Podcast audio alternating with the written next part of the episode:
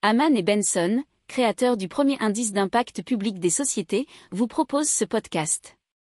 Haman Benson. Le journal des stratèges. Boris Kalt.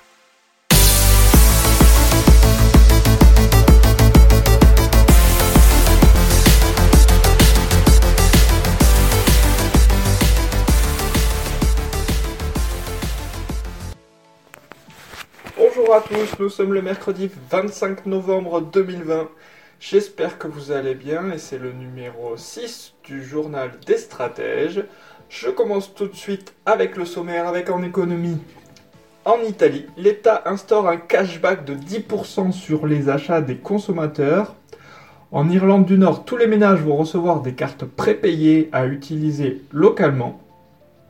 25% des entreprises risquent d'être à court de cash en 2021 selon Euler Hermès. Trois quarts des entreprises internationales jugent que la France demeure attractive pour leurs activités. Et pour terminer dans Impact et développement durable, Aureus de l'électricité avec des légumes pourris. Allez, on commence tout de suite avec l'économie et on va tout de suite en Italie où l'État instaure un cashback de 10% sur les achats des consommateurs majeurs. Alors cela va commencer en décembre avec un remboursement qui pourra atteindre 150 euros. Et puis euh, ensuite, ça sera à nouveau 105 euros, 150 euros pardon, tous les semestres. Alors, l'objectif du gouvernement ça sera de doper la consommation et aussi, et vous imaginez bien pourquoi, lutter contre la fraude fiscale en limitant les paiements en espèces. Alors, ça concernera euh, aussi bien le paiement des achats chez les commerçants que les additions dans les restaurants, mais aussi les factures des artisans.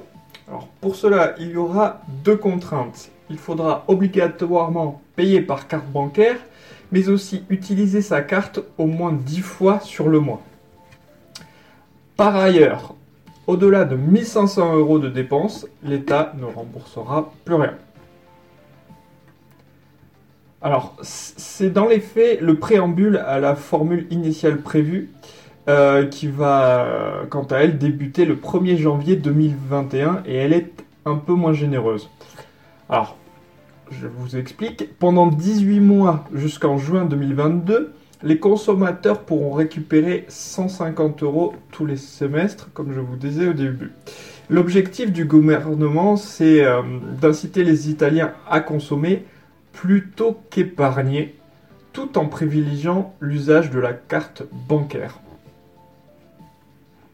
Alors, disons aussi des dispositifs spéciaux pour inciter les plus dépensiers à payer avec leur carte.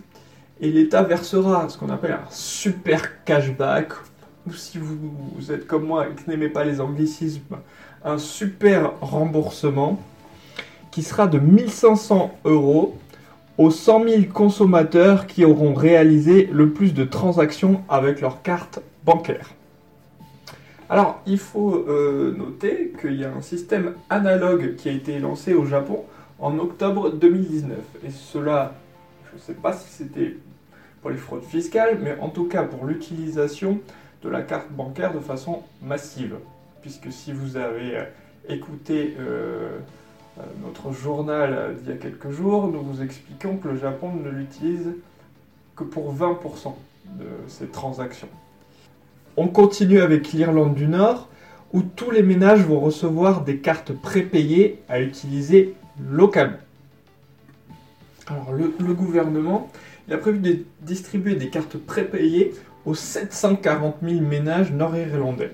Alors le montant qui n'est pas définitif mais qui est toujours en discussion, on parle au minimum de 100 livres, soit 113 euros. Alors il y a juste une petite contrainte, c'est une contrainte territoriale puisqu'elle ne pourra être qu'utilisée dans les magasins situés sur le territoire de l'Irlande du Nord paraît plutôt logique. Allez, 25% des entreprises risquent d'être à court de cash en 2021. Et ceux qui nous en avertissent sont Euler Hermès, Alors, euh, la France inquiète particulièrement puisque, selon toujours ce même organisme, la marge bénéficiaire des entreprises non financières a reculé au premier semestre 2020 de 7 points en France. Le problème, c'est que dans le même temps, elle a progressé de 1,1 point de pourcentage en Allemagne et même de 5 points de pourcentage en Italie. Alors, selon toujours Euler Hermès, deux tiers de cette contraction est imputable au paiement par les entreprises des impôts de production. Alors, on sait très bien, et ça on en parle pas mal en ce moment, qu'ils doivent être réduits de 10 milliards d'euros à partir de l'an prochain, puisque le gouvernement s'y oblige. Alors, cette réduction des impôts de production, elle aura comme impact positif sur les marges des entreprises françaises de 0,7 points de pourcentage, apparemment, selon toujours cette étude de Euler Hermès. Ensuite, on va rentrer un petit peu plus dans le détail, puisque le chiffre d'affaires cumulé des entreprises non financières exposées à ce risque de trésorerie s'élève à 20% du total du chiffre d'affaires dans la zone euro. En France, ce pourcentage s'élève même à 22%, ce qui représente près de 860 milliards d'euros de chiffre d'affaires exposés. Euler Hermès estime également qu'en France, la politique budgétaire devra faire davantage pour éviter une vague de licenciements et de faillites. On continue avec trois quarts des entreprises internationales qui jugent que la France demeure attractive pour leurs activités. Alors, ce sont des, sondages qui ont été réalisés auprès de grands groupes internationaux qui sont installés en France ou qui ont des antennes françaises. 73% des dirigeants interrogés ont estimé que la crise a eu un impact négatif sur leurs activités. Euh, dans le même temps, 23% ont jugé que celle-ci a été positive pour leur société et 9% très positive. 44% euh, des dirigeants considèrent que c'est le Royaume-Uni en pleine négociation sur les accords commerciaux avec l'Union européenne dans le cadre du Brexit qui a le moins bien géré cette crise. Euh, arrive juste derrière l'Espagne avec 41% et l'Italie avec 37%. Et euh, selon toujours ces grands dirigeants internationaux, c'est l'Allemagne qui a été le moins impactée par la crise. 62% le disent.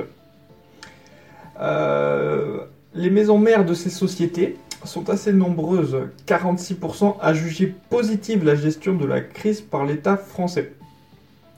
Et 77% jugent que la France demeure toujours attractive pour leurs activités. Alors, le frein principal à l'investissement en France, ça reste les coûts. Puisque 82% des dirigeants interrogés considèrent que la France est désavantagée par rapport aux autres pays pour cette raison. Et on en vient toujours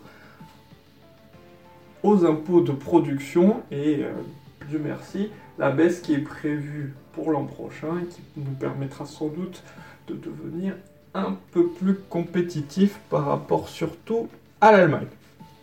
Mais même des points positifs qui ont été euh, soulignés par les grands dirigeants internationaux concernant la France. La France brille par son excellence technologique, puisqu'elle a été citée par 61% du panel, mais également le respect de l'environnement, avec 39% du panel. Allez, on continue avec l'impact et le développement durable et Aureus qui réalise de l'électricité avec notamment des légumes pourris. C'est un Philippin qui nous propose une technique qui permet d'alimenter des panneaux solaires grâce à des légumes en décomposition. Alors ça permet de créer de l'électricité grâce à des légumes en décomposition quand il n'y a pas de soleil. Ceux-ci absorbent la lumière des UV et la convertissent en énergie renouvelable. C'est une technologie qui est apparemment dérivée des aurores boréales ou australes.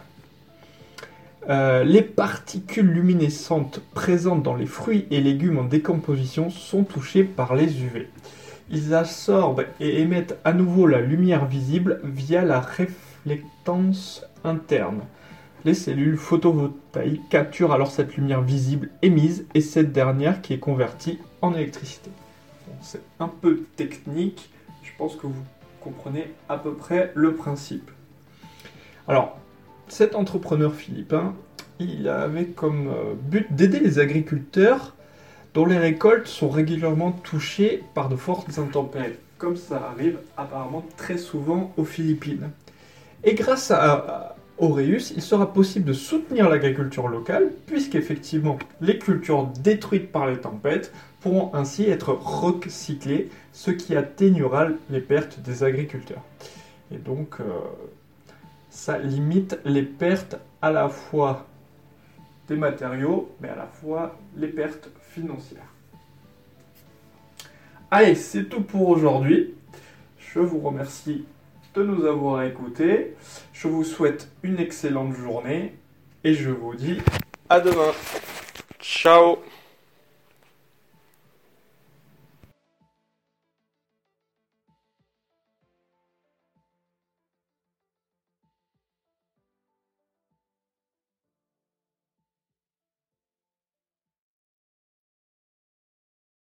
Pour approfondir ces sujets, abonnez-vous à la newsletter de Haman et Benson et écoutez nos autres podcasts que vous retrouverez dans les notes de l'émission ou sur notre site internet.